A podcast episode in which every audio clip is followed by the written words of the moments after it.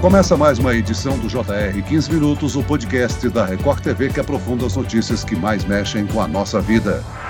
De acordo com projeções da ONU, a Organização das Nações Unidas, nesta terça-feira, 15 de novembro, a população mundial deve atingir 8 bilhões de pessoas. Este crescimento populacional, segundo o relatório, é resultado de avanços científicos e das melhorias na alimentação, na saúde pública e higiene pessoal. 8 bilhões é gente demais? Na medida em que o número de habitantes de uma região cresce, mais desafios aparecem? E quais são os benefícios? O 15 Minutos de hoje discute essas e outras dúvidas com o demógrafo e professor José Eustáquio. Bem-vindo ao nosso podcast, professor. Obrigado aí pelo convite. É uma honra estar aqui discutindo essa questão tão importante num dia que a gente atinge uma marca histórica no mundo, né, de 8 bilhões de habitantes. E quem nos acompanha nessa entrevista é o repórter da Record TV, André Tal. Bem-vindo ao nosso podcast, André. Olá, Celso. Olá, professor José. Muito obrigado pelo convite. Sempre um prazer. Celso, o crescimento populacional é sempre tema de debate. Como disse o professor, é uma marca histórica. E o que eu gostaria de perguntar para o professor José é para que ele explique nessa conversa qual o impacto para o planeta da presença de 8 bilhões de pessoas. Olha, o impacto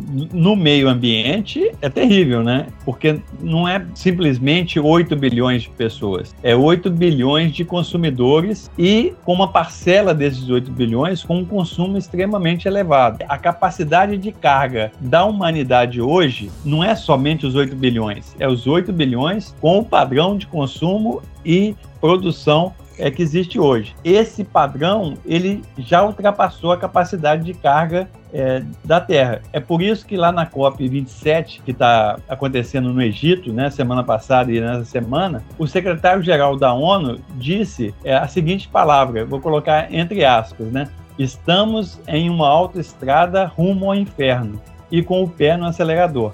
Essa foi a mensagem que o Antônio Guterres, que é português, que é o secretário-geral da ONU, ele deixou na COP27. Então, a primeira coisa que nós temos de fazer é tirar o pé do acelerador e mais na frente, na hora que for possível, a gente dá um cavalo de pau né, na economia para a gente sair dessa rota do inferno. Agora, professor José, o crescimento da população mundial se deve à associação entre a queda nos números de nascimentos e o aumento no tempo de vida das pessoas. Se é isso, qual dos dois fatores tem mais peso? A população cresceu aceleradamente né, depois da Revolução Industrial e Energética, mas ela já entrou é, numa fase de desaceleração do crescimento. E segundo essas projeções da ONU, a gente vai chegar no crescimento zero em 2086 e depois a gente vai ter um decrescimento populacional.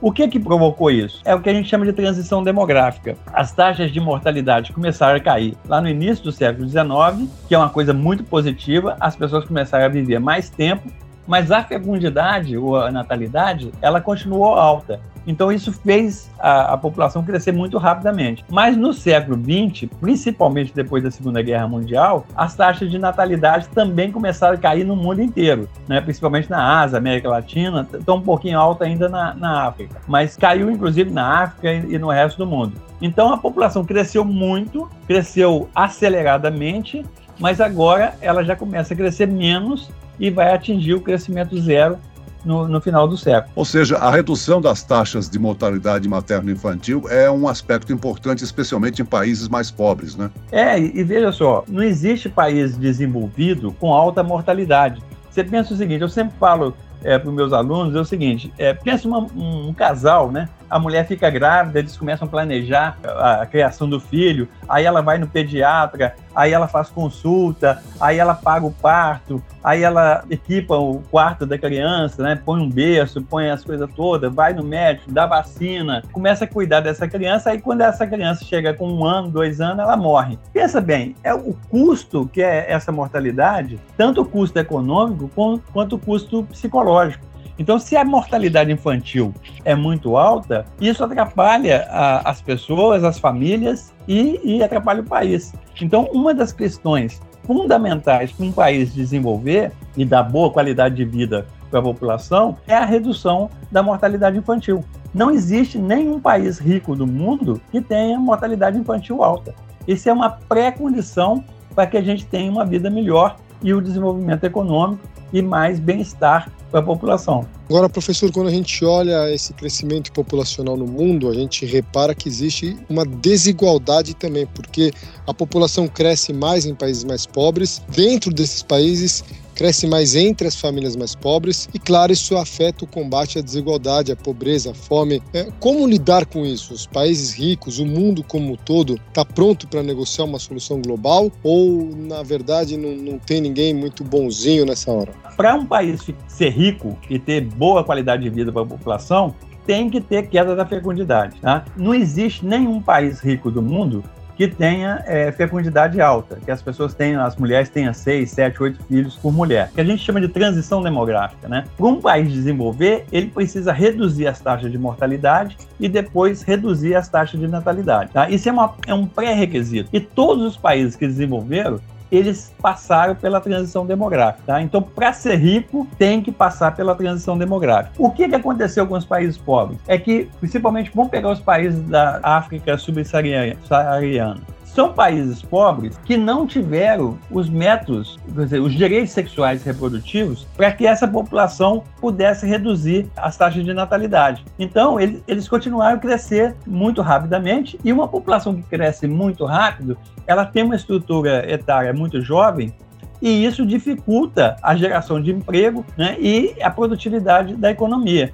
Então, eles acabam caindo numa armadilha da pobreza, né? porque a fecundidade é muito alta, aí a população é pobre. Como a população é pobre, ela não consegue reduzir a fecundidade e fica preso nessa armadilha. Então, o que, que o resto do mundo tem que fazer? E a ONU tem que fazer?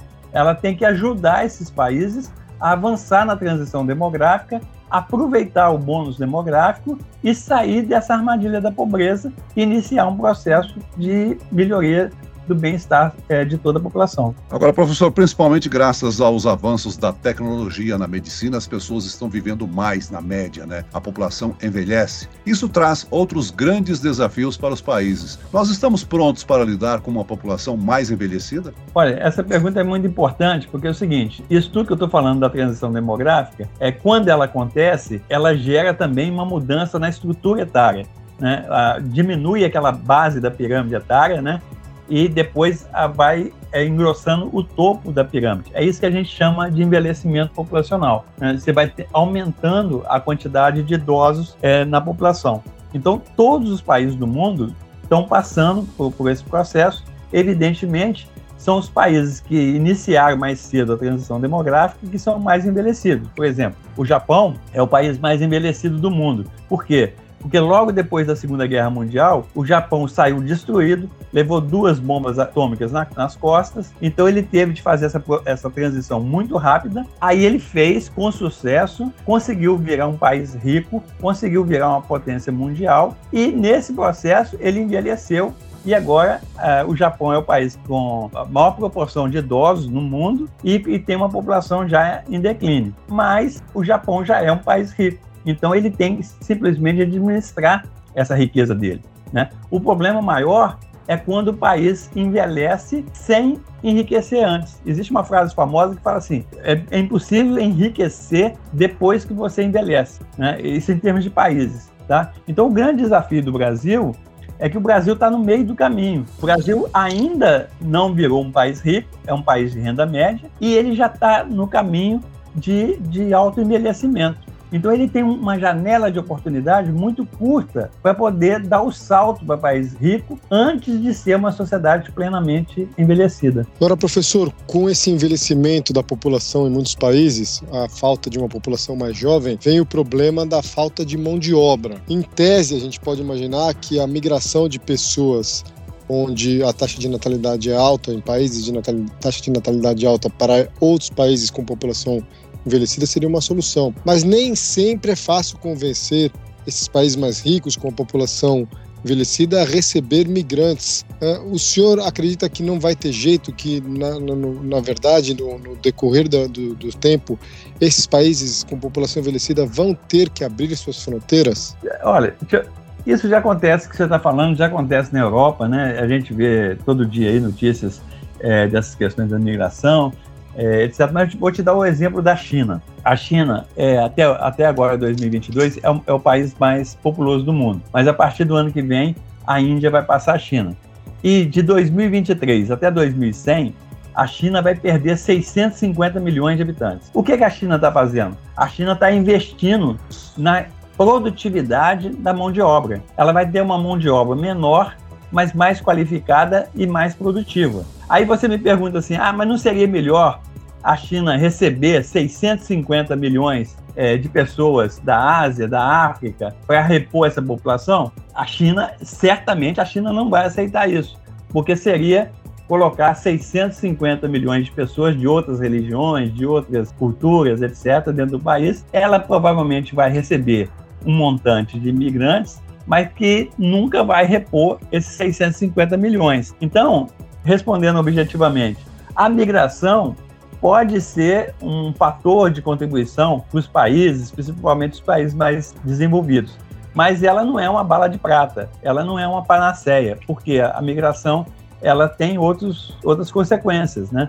Que, e como elas são decididas pela soberania nacional, os países levam em consideração outros fatores e não simplesmente a questão demográfica. O senhor citou aí que a, a China né, concentra hoje a maior densidade populacional, 1 bilhão e 400 milhões de pessoas, e deve ser ultrapassado pela Índia, né, que tem 1 bilhão e 300 milhões de pessoas. Além disso, Países da África concentram boa parte do crescimento populacional previsto para as próximas décadas. A gente pode dizer que há uma mudança no padrão de crescimento da população mundial? Tem, tem, claro, mas veja só, esse padrão não é novo, ele já tem algum tempo, a gente já conhece essas tendências há algum tempo. Porque é, se você pegar os 10 maiores países do mundo em 1950, você vai ver que vai ter vários países europeus entre os 10 maiores países do mundo. Em 2100, você vai ter metade vai ser países é, africanos, é, que estão crescendo muito, tipo a, Nigéria. Pra você ter ideia, a Nigéria que tem mais ou menos o tamanho do Brasil hoje, até 2050, nos próximos 30 anos, ela vai passar os Estados Unidos, que tem 330 milhões de habitantes. Então, assim, rapidamente, a Nigéria vai deixar de ser o sétimo país do mundo para ser o terceiro país do mundo. Então essa é a realidade. Professor, a COP27, a maior conferência que debate mudança climática, está em andamento. Dentro desse debate, as pessoas discutem o impacto da população sobre o ambiente. Agora esse impacto também ele não é muito igual quando a gente pensa que um morador dos Estados Unidos ele impacta, ele consome muito mais do que um morador de um país pobre da África. Como é que isso muda? Como é que isso se considera quando a gente pensa no crescimento populacional? Nessas negociações climáticas, tem um princípio que fala assim: responsa responsabilidades comuns, mas diferenciadas. Né? É, e o Acordo de Paris de 2015 ele fala que todos os países têm que contribuir com a redução das emissões de, de CO2 né, e de metano, mas os países ricos, que foram que os que mais emitiram e que, que vamos dizer assim, os, os principais responsáveis né, pela crise climática atual, eles têm que ajudar os países pobres a enfrentar as consequências dessas mudanças climáticas e para fazer a transição energética, a transição é, do modo de, de, produção desses países. Então, a, a, o, que, o que se discute no mundo é que todo mundo tem que contribuir para a redução das emissões e para diminuir a degradação dos ecossistemas. Isso é geral para todos os países, independente se o país é pobre ou rico. Agora, os países ricos precisam ajudar os países pobres. Então essa que é a negociação que se faz no mundo. A briga que tem é para saber quanto que vai pagar. Foi acertado que os países ricos vão contribuir com 100 bilhões é, de dólares é, anualmente para os países pobres. E essa cifra, a gente não conseguiu chegar nessa cifra até hoje. Né? Então, um dos temas lá da COP27 é como chegar aos 100 bilhões de dólares para ajudar essa transição dos países pobres para enfrentar a crise climática e ambiental. Sem dúvida alguma, os desafios impostos à humanidade são muitos e levantam uma série de questões. Os problemas serão globais e os impactos desiguais entre os países vão ser, digamos assim, cada vez mitigados né, por uma chamada economia global, não? Veja só, nós somos um planeta, é um planeta só, e todo mundo está no mesmo planeta. É, é, tipo assim, nós, todo mundo está no mesmo barco, o, o mundo todo. É, é claro que uns estão no camarote, outros estão na é, no, no, no, porão, na, na, no porão, né, na, na, geral, etc. Mas todo mundo está num barco só. Se esse barco afundar, afunda todo mundo, rico e pobre, classe média, afunda todo mundo. Então tem que ter uma solução global para que um barco não afunde, porque nós somos só um planeta e não tem planeta B. E esse negócio de ir para Marte, isso aí é mais é, propaganda do que a solução é, para a humanidade. Muito bem, nós chegamos ao fim desta edição do 15 Minutos. Eu quero aqui agradecer a participação e as informações do demógrafo professor José Eustáquio. Obrigado, professor. Eu que agradeço. Um abraço para vocês. E agradeço também a presença do repórter da Record TV, André Tal. André? Obrigado, Celso. Obrigado, professor. Obrigado a todos que nos acompanham. Esse podcast contou com a produção de David Bezerra e dos estagiários Lucas Brito e Kátia Brazão. Sonoplastia de Marcos Vinícius, coordenação de conteúdo Edivaldo Nunes e Deni Almeida, direção editorial Tiago Contreira, vice-presidente de jornalismo Antônio Guerreiro. E eu, Celso Freitas, te aguardo no próximo episódio. Até amanhã.